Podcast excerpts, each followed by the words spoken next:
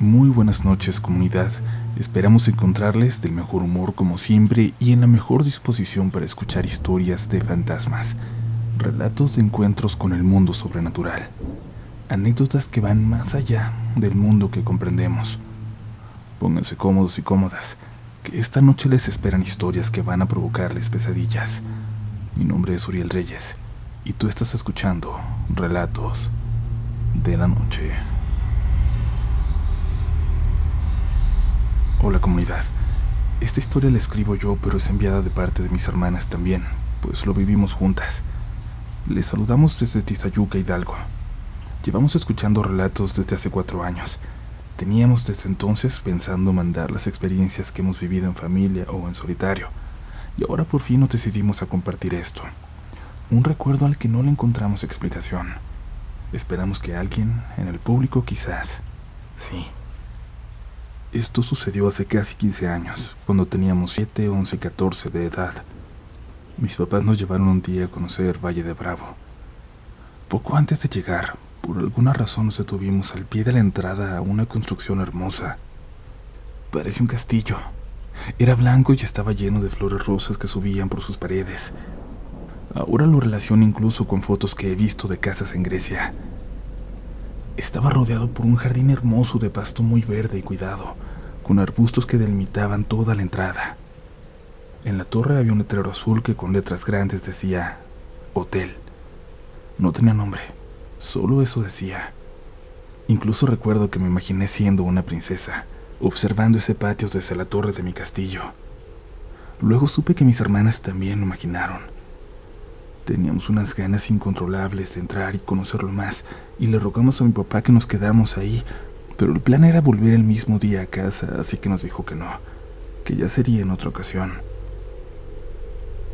Pero se nos fue el tiempo admirando el pueblo, el lago, comiendo, caminando por el lugar para intentar conocer todos sus rincones.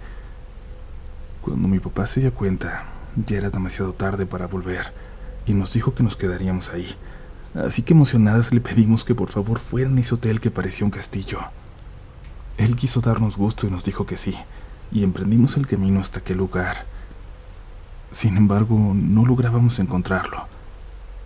Aunque en 2009 ya había celulares, no es como que ya tuviéramos los mapas en ellos, así que estuvimos dando vueltas hasta que por fin encontramos aquella entrada, aquel lugar donde nos habíamos detenido. Lo que vimos Aún hoy me parece increíble, alucinante. Mi papá se detuvo y se bajó del coche para comprobar que lo que veíamos era real. Donde antes estaba un hotel hermoso en forma de castillo, súper bonito y cuidado, ahora solo estaban los restos de una construcción. Parecía que aquel lugar llevaba décadas abandonado. La torre desde la que horas antes me había imaginado contemplando el jardín como una princesa, ahora estaba a la mitad. Se veían ladrillos como si se hubiera ido cayendo poco a poco a lo largo del tiempo. Las paredes estaban sucias y con moho.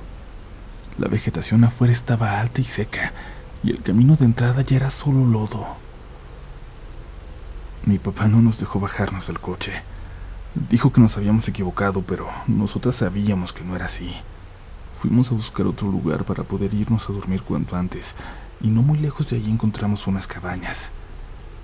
Allí escuchamos cosas, voces afuera de ella, en el bosque, toda la noche.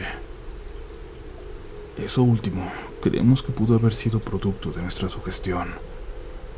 Comparto esto sobre todo para saber si alguien ha pasado algo similar, si alguien recuerda ese hotel en forma de castillo en Valle de Bravo.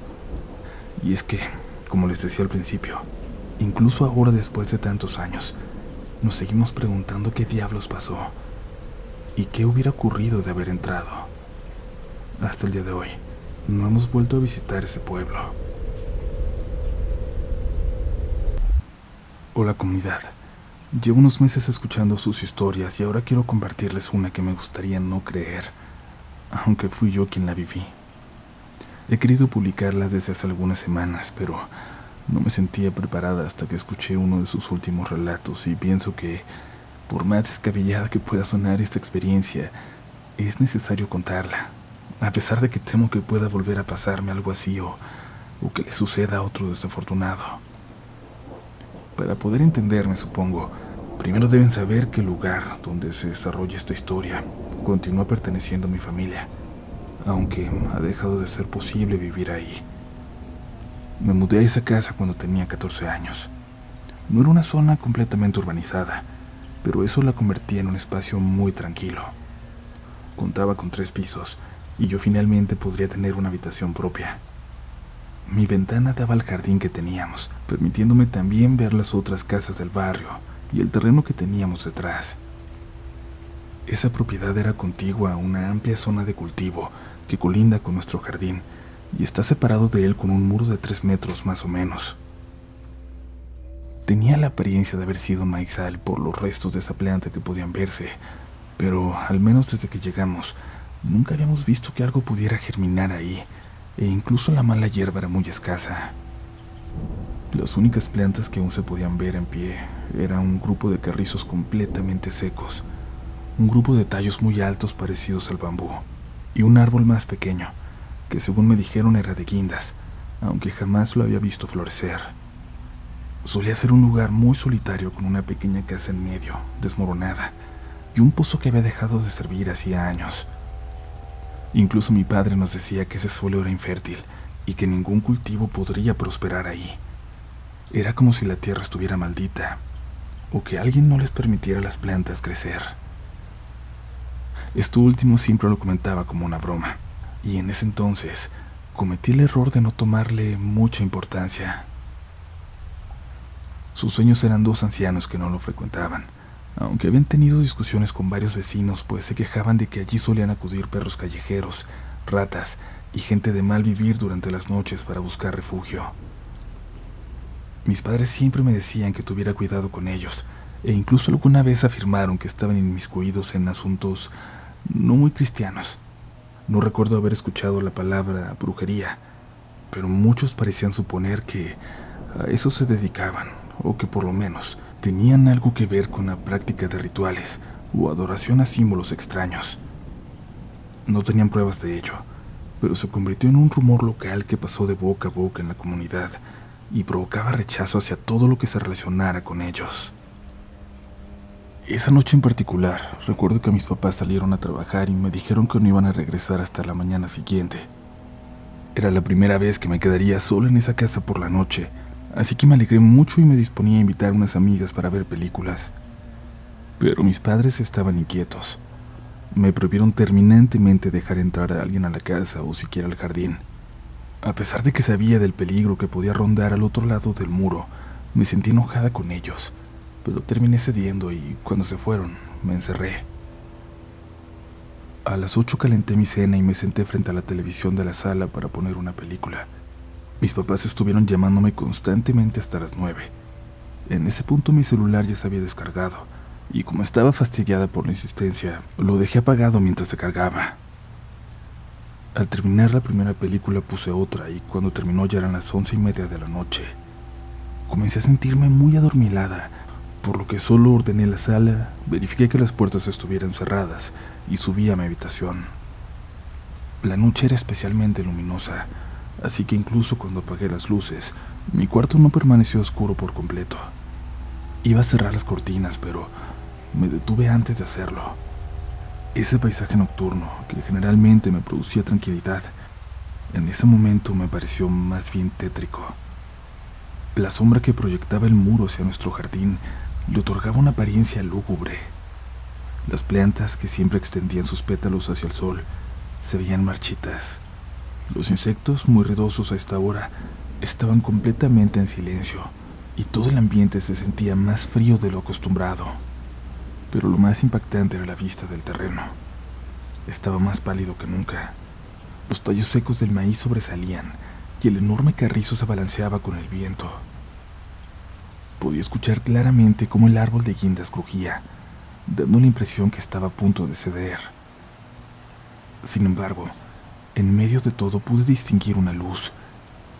Parecía la de una lámpara y provenía de la casa desmoronada. Pensé que alguno de los vecinos habría decidido quedarse ahí para vigilar, aunque eso sería muy extraño, pues cada vez que los ancianos venían lo hacían de día. Nunca había llegado nadie durante la noche. Por uno de los agujeros en aquella casa pude ver la silueta de una persona que se movía rápidamente hacia la puerta. Cuando salió noté que era un hombre al cual no reconocí. Parecía de 20 o 21 años. Tenía un aspecto muy desaliñado y sostenía una botella de cerveza. Se quedó parado por un momento, girando la cabeza de un lado a otro como si buscara algo, y tuve que cerrar mi cortina durante un rato para que no me viera. Estaba empezando a asustarme, pero mi curiosidad superó el miedo cuando escuché el ruido que produce un cristal al romperse. Abrí la cortina un poco. El hombre ya no estaba ahí. Escuché su voz que provenía de detrás de aquella casa. Sonaba enojado como si le reclamara algo a alguien. Ya deja de joder. Si nos vas a seguir fregando la vida, al menos déjate ver. Hizo una pausa, y yo esperaba escuchar alguna respuesta. No obstante, a su queja solo le siguió un profundo silencio de la chingada. Sabía que eran puros cuentos. Vete al infierno. En ese momento comenzó a decir varias frases, tal vez en quechua, que no pude comprender, pero se oían carcajadas de resentimiento y odio. Entonces reapareció él solo. Ya no traía la botella y continuó diciendo varias cosas a una persona que yo no lograba ver. Tal vez estaba oculta tras la casa o peor aún, no estaba ahí. Al final ya estaba hablando tan fuerte que me pareció extraño que nadie saliera a ver quién estaba provocando ese escándalo. Volvió a callarse y otra vez, nada. En ese momento escuché cómo se empezaba a reír. Parecía una risa de burla hacia lo que fuera que, según él, no le estaba respondiendo. Su risa se volvía cada vez más y más horrible. Era como presenciar el lento descenso a la locura del protagonista en una película de terror. Estaba paralizada. No entendía qué estaba sucediendo ni tenía el valor necesario para moverme de donde estaba. Creía que ante la más mínima señal, ese hombre podría voltear en mi dirección y darse cuenta de que no estaba dormida, que lo estaba espiando. Aunque sabía que estaba bajo la protección de mi hogar, una sensación de peligro me invadió por completo. Al fin y al cabo, la persona a la que había estado observando era un completo desconocido que podía ser alguien peligroso que de alguna forma podría llegar hasta mí, saltarse la barda muy fácil. Empecé a buscar mi teléfono a tientas con una de mis manos para llamar a mis padres, pero en eso lo recordé. Lo había dejado en el primer piso, en la sala, completamente fuera de mi alcance. Vi que eran las dos y media, y entonces escuché otro ruido, como el de una bombilla estallar. Miré hacia el frente de nuevo. La luz que estaba encendida había desaparecido. El hombre también se dio cuenta y entró rápidamente a la casa. Escuché cómo insultaba en medio de las sombras. Vete a la mierda. En cuanto terminó de decirlo, se volvió a escuchar la misma frase.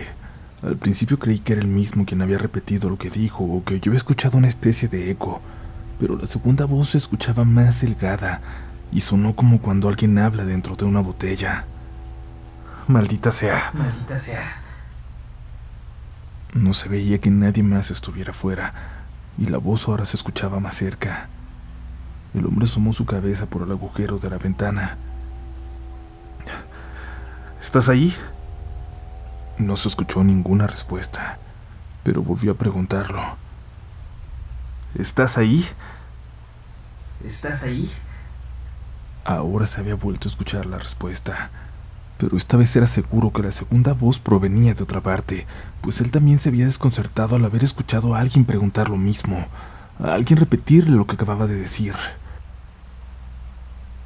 Hija de la chingada, no te burles de mí. Te voy a matar, ¿me escuchaste? Bruja de mierda. Luego volvió a pronunciar frases que yo no comprendía y salió de la casa rápidamente, pero cuando se estaba dirigiéndose a la parte de atrás de la casa de nuevo. ¿Estás ahí? La voz se oyó otra vez. Sin embargo, ahora pude darme cuenta de dónde salía. La voz venía del pozo. La idea era absurda, obviamente, y me causó pánico pensar en quién podría estar hablando desde ahí. Pero en ese momento, él se dio la vuelta y comenzó a acercarse al pozo lentamente. Se asomó por un instante, como buscando algo y entonces algo salió disparado del pozo rozando su cara. El hombre se quejó, retrocedió unos pasos y vi que tenía un corte largo en su mejilla. Parecía que le hubieran arrojado algo afilado. En ese momento se oyó un sonido grotesco. Pareció una mezcla entre una risa y un grito que me recordó al de una hiena. Este poco a poco aumentó su volumen y se tornó más agudo. Quedaba claro que algo estaba saliendo del pozo y mientras eso pasaba, todo el ambiente se transformó. A medida que ese ruido se intensificaba, el viento empezó a sonar con mucha fuerza. Las hojas secas volaron por todos lados, incluso muchas chocaron contra mi ventana y unos perros empezaron a aullar a la distancia. Mezclado con tantos sonidos, juro que oí otras voces que venían de varias direcciones, repitiendo las palabras incomprensibles que el hombre había dicho antes. Hubo un punto en que ya estaba sintiendo un profundo dolor en mis tímpanos, pero estaba congelada. No conseguí siquiera levantar mis manos. Me comenzó a invadir una profunda desesperación, como si yo fuera la persona que estuviera en medio de ese terreno, pero de pronto todo enmudeció. Fue tan repentino que no podía tratarse de un fenómeno natural. Fijé mi vista en el pozo y algo comenzó a salir de ahí. Eran dos manos deformes con un color oscuro y muy delgadas que terminaban como en, en garras. Se aferraron a una de las piedras del pozo y luego alcancé a ver que salió una cabeza. Esa cosa estaba de espaldas a mí. Así pude ver que tenía algo similar a cabello, uno muy enredado con trozos de alguna especie de planta. Terminó de emergir por completo con un sonido similar al de ramas que se quebraban y no se veía si llevaba ropa alguna, pues su cabello era tan largo que cubría su cuerpo. Se incorporó y empezó a caminar hacia el hombre lentamente. Eso... eso era realmente una bruja. Cuando volví a ver el rostro de aquel hombre, este había cambiado de la confusión al más absoluto terror que jamás haya presenciado. Comenzó a retroceder y parecía que iba a echar a correr, pero Inesperadamente chocó contra el carrizo. Esa planta parecía estar aprisionándolo porque, mientras él empujaba los tallos, estos se enganchaban más en su ropa y no le permitían avanzar. Aquella mujer, aquella criatura se acercó poco a poco hasta que lo acorraló por completo. Debí estar frente a él en ese momento, pero el hombre no gritó para pedir ayuda, ni siquiera emitió un solo sonido. ¿Acaso se había quedado igual de congelado que yo ante esa visión tan terrible? Sin previo aviso, esa cosa extendió uno de sus brazos, lo tomó de la casaca que traía, gruñó como un animal salvaje y lo lanzó varios metros hacia la parte trasera de la casa. Entonces miró hacia donde lo había arrojado y pude ver una parte de su rostro. Era espantoso. Daba la impresión que le estaban brotando raíces y hojas de varias partes, incluso en las cavidades de los ojos, la nariz y la boca. Pero un detalle llamó mi atención. Cerca de donde podría decirse que estaba su ojo, tenía algo incrustado. Se veía como el trozo de una botella rota. Antes de desmayarme, recuerdo que esa cosa apoyó sus manos sobre la tierra y comenzó a caminar en cuatro patas hacia el árbol de guindas. No recuerdo con precisión lo que pasó después de eso, pero pude saberlo gracias a lo que mis padres me contaron. Según ellos, el teléfono de mi madre sonó a las 5 de la mañana del día siguiente, y al escucharme estuvo a punto de sufrir una crisis de pánico. Me dijo que mientras hablaba escuchó como si yo estuviera fuera de la casa o en un lugar con mucho viento y de repente escuchó un golpe seco antes de que la llamada se cortara. Ambos llegaron tan rápido como pudieron y se asustaron aún más al ver que todas las puertas de la casa estaban abiertas. Por suerte me encontraron. Sin embargo, me hallaba inconsciente, tirada en una esquina del jardín cubierta de hojas. Inmediatamente me llevaron al hospital. Aparentemente había sufrido un colapso nervioso y mientras estuve así, no dejaba de repetir frases como, déjalo, déjalo ir, no lo mates. Me gustaría pensar que esas fueron exageraciones producto de la impresión de verme en ese estado, pero no solo mis aterrados padres pudieron confirmarlo, también el personal médico que me atendió. Al cabo de tres días por fin desperté y poco a poco comencé a recordar lo sucedido. Después de recuperarme un poco, seguía estando tan incrédula de que algo de ese calibre me hubiera sucedido que no les dije la verdad a mis padres cuando me preguntaron. Finalmente, tras salir del hospital y hablar varias veces con ellos, conseguí que me creyeran, o al menos que dejaran de tocar el tema gracias al consejo de los doctores. Para que estuviera más tranquila y que pudiera olvidarme de esa experiencia, me enviaron a vivir con unos familiares durante tres meses. Cuando volví a esa casa, todavía me estaba convenciendo de que todo había sido una pesadilla. Fue muy difícil, pero al final parecía que lo había conseguido, aunque nunca más volví a quedarme sola en casa por las noches y preferí estar fuera todo el tiempo que fuera posible.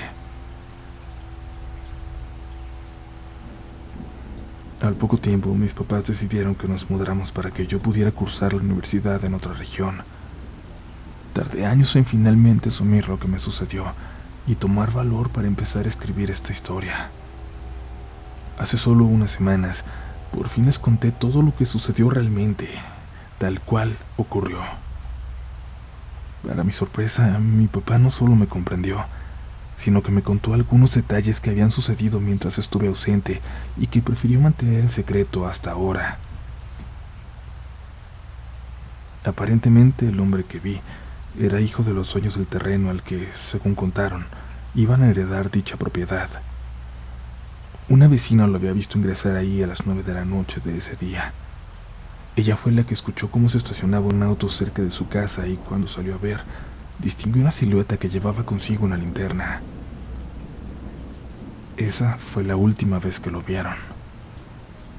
Después de que me llevaran al hospital, mi padre regresó a casa para recoger unos documentos y vio dos patrullas estacionadas frente a ese terreno.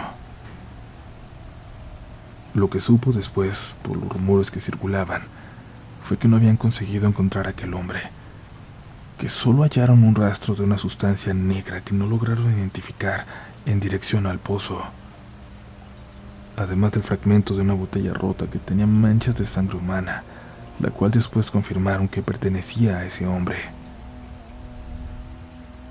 Inesperadamente, el caso se cerró después de que los familiares se negaron expresamente a iniciar una búsqueda. Cuando mis papás y yo regresamos a casa, mi padre vio un grupo de curiosos parados en los límites del terreno. Como yo estaba dormida, nos dejó a mi madre y a mí en casa para salir a revisar. Al volver, mi madre comentó que se le veía muy consternado. Según su testimonio, unos días antes de nuestra llegada, los vecinos vieron a un enorme grupo de personas que ingresaron a esa propiedad. Unos cargaban herramientas y otros que iban vestidos con mantos negros llevaban cruces con ellos. Estaban tan asustados que varios llamaron al serenazgo, pero antes de que llegaran, se oyeron gritos y sonidos de personas corriendo que dieron paso a la luz de un gran incendio.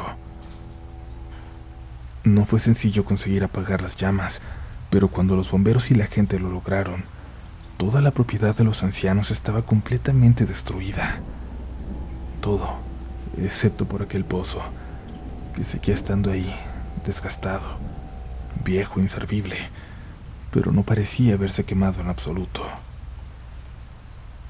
Tras una breve inspección hallaron algo escalofriante, varias huellas de sangre en las piedras del pozo que, extrañamente, desaparecían en cuanto llegaron al fondo. Desde ese día, un patrullero se quedó vigilando la zona para evitar posibles invasiones, aunque solo permanecieron ahí por dos semanas más, y es que ninguno de los dueños presentó una sola queja ni se acercó a las inmediaciones para ver lo que quedaba del lugar. Según otras versiones, hasta parecían aliviados por deshacerse de ese pedazo de tierra baldía. Uno de los últimos incidentes que provocaron revuelo en el barrio fue el terrible olor que empezó a salir de ese agujero y por más veces que algunas personas lo revisaron, siempre durante el día, jamás hallaron la fuente, jamás hallaron qué lo provocaba. Al final, los reclamos se intensificaron tanto que un grupo de obreros fueron enviados para sellarlo, pero el hedor continuó sintiéndose durante varias semanas más. Actualmente ese terreno está más abandonado y silencioso que nunca. No se ha vuelto a saber nada de los dueños y casi nadie se atreve a acercarse a él. Incluso los vagabundos y los perros callejeros prefieren evitarlo. Todos aquellos valientes que lo han visitado de noche cuentan que estar ahí les genera ideas tan desagradables, tan desoladoras, que prefieren salir lo más rápido posible. También han hablado de ruidos horribles que salen del pozo, como los de una bestia en agonía que lucha por salir, o la inexplicable sensación de que alguien los observa. Mi papá no consiguió confirmarlo, pero yo también fui testigo de cómo en el corto tiempo que nosotros y varios de los vecinos resistimos permanecer ahí, él procuraba asegurar a cal y canto la casa todas las noches, además de cerrar todas las cortinas y prohibir que nos asomáramos por las ventanas para, según lo que me dijo, no viéramos el perturbador espectáculo de unas sombras que parecían bailar alrededor del pozo cuando brillaba la luna llena. Tal vez era de esperar que mi madre no me creyera, o que mucha gente hasta el día de hoy no lo haya hecho, pero realmente ya da igual. ¿No lo creen? Para mí sigue siendo, y espero que así sea para siempre, la experiencia más cercana con lo sobrenatural, con lo oculto, que jamás haya tenido. No sé qué tipo de criatura despertó en este terreno por la noche, o cuál es la historia que ese pozo tiene, pero confío que si mi experiencia permite a más personas empezar a cuestionarse sobre si en realidad hay experiencias que escapan de nuestro entendimiento y que lo paranormal está más cerca de nosotros de lo que quisiéramos imaginar. Entonces todo habrá valido la pena. Por ahora, comunidad, solo me queda afirmar que no será la última vez que escuchen un relato de la noche que les cueste mucho creer, pero que sea completamente cierto. Gracias, Uriel, si decides compartir mi historia.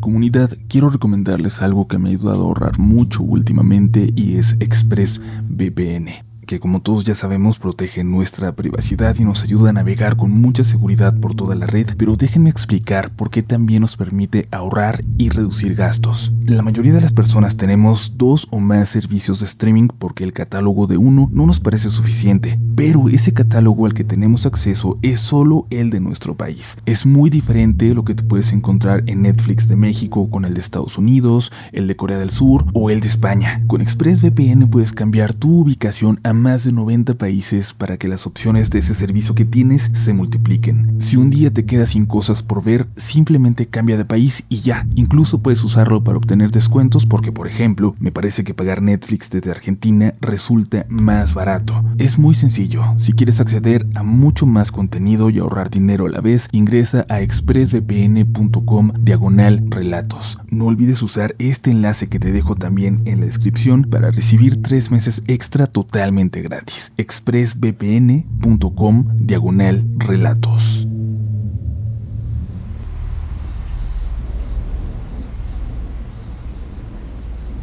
Quiero contarles algo que pocas veces en mi vida me he atrevido a platicar. Supongo que aquí tengo más oportunidad de que crean que esto en realidad pasó. Sucedió en una ciudad fronteriza de la que no me gusta repetir el nombre, en una colonia fantasma a las afueras de esta un proyecto de urbanización que abandonaron antes de haberlo terminado por completo. Le vendieron casitas a gente pobre por poco dinero y se las dejaron ahí, a medio terminar, sin servicios, sin un solo camino adecuado para llegar.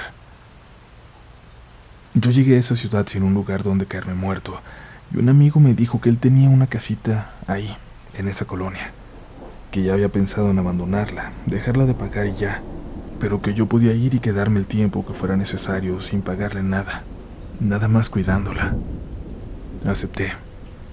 Cuando fui a verla me di cuenta de que ya casi toda la colonia estaba abandonada. La privada en donde iba a estar, de 20 casas, ya no tenía a nadie. Solo algunos vagos iban a intentar meterse de vez en cuando y me tocó espantarlos. Cuando los demás dueños se enteraron, me mandaron algunos pesos por cuidarles su casa también y así entre todos, sin saberlo, me iban apoyando para comer y poder ir a buscar trabajo por las mañanas. Todas las noches daba rondas en la privada. Todo siempre estuvo tranquilo. Hasta aquella noche, la noche en que cayó una gran tormenta. Salí a dar una vuelta porque sabía que podría haber algún malandro buscando dónde meterse, dónde resguardarse de la lluvia. Ya sentía en ese entonces que era mi deber evitar que fuera ahí. Tenían que ir a buscarle otras privadas, pero esa ya la estaba cuidando yo. Ahí la luz roja y azul de una patrulla me llamó la atención. Estaba en la entrada. Me acerqué para ver qué buscaban ahí. Una mujer policía, muy delgada que patrullaba sola, me preguntó si yo era el guardia de la privada. Me pidió que le ayudara, por favor. Yo le dije que no era ningún guardia, pero le respondí que qué necesitaba. Me contó que le habían reportado una peste saliendo de una casa de la privada de arriba. Una persona que fue a revisar su casa la percibió. La casa donde salía era habitada por un hombre que les preocupaba que estuviera muerto, que nadie se hubiera dado cuenta, siendo el único que habitaba el lugar. Pero a ella le preocupaba que hubiera algo más ahí. No podía asegurarlo. Le respondí que no quería meterme en problemas, que esperara que llegaran sus compañeros, pero me dijo que no iría nadie más, aunque ya lo había pedido por radio, que su única opción era pedirme ayuda y revisar, o simplemente marcharse de ahí. Noté su preocupación y decidí acompañarla. Caminamos hasta la privada y luego entramos hasta la casa del fondo. Estaba horrenda. Estaban horrendas todas, pero esa parecía evidentemente abandonada. Todas las ventanas tenían rejas pesadas, al igual que la puerta, y la peste nos golpeó la cara a pesar de la tormenta cuando nos acercamos. Llegamos a tocar. Ella gritó que le abrieran y escuchamos algo. Alguien dentro, intentando pedir ayuda.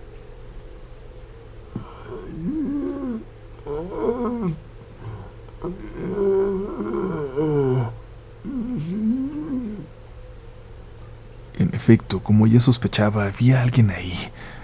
Nos asomamos por la ventana y vimos a través de la cortina a una persona sentada en la mesa intentando levantarse. Evidentemente no podía hacerlo. Parecía estar herido. Recuerdo cómo me impactó. Yo estaba seguro de que aquello que olíamos era carne descompuesta, pero había alguien ahí adentro, atrapado. Ella volvió a llamar por radio, pero esta vez por una ambulancia, y nos pusimos a buscar algo para poder botar aquella puerta de metal. Con mucho esfuerzo logramos hacerlo. Patear la puerta de madera para romperla fue lo de menos. Pero adentro, adentro no había nadie. Nadie vivo. Solo un cuerpo, sentado a la mesa. Ella buscó por toda la casita, pero no había nadie más, ni forma de que alguien hubiera escapado. ¿El quejido? Sí, quizás pudo ser nuestra imaginación, pero los dos vimos a alguien moverse ahí. Ese cuerpo, abandonado, se estaba moviendo. Quizás buscaba que alguien le descubriera, que se lo llevara de ahí, que le diera sagrada sepultura. Quizás solo quería descansar. Me quedé dos meses allí hasta que conseguí trabajo en una fábrica y pude rentar un cuartito en la ciudad. A ella, a la policía, ya no la volví a ver por ahí después de aquella noche.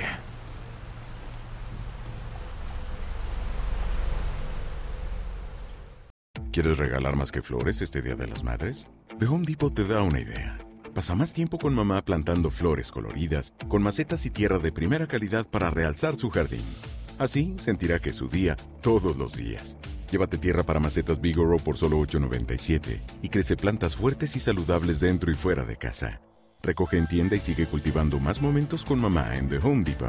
Haces más, logras más. Más detalles en homedepot.com diagonal delivery.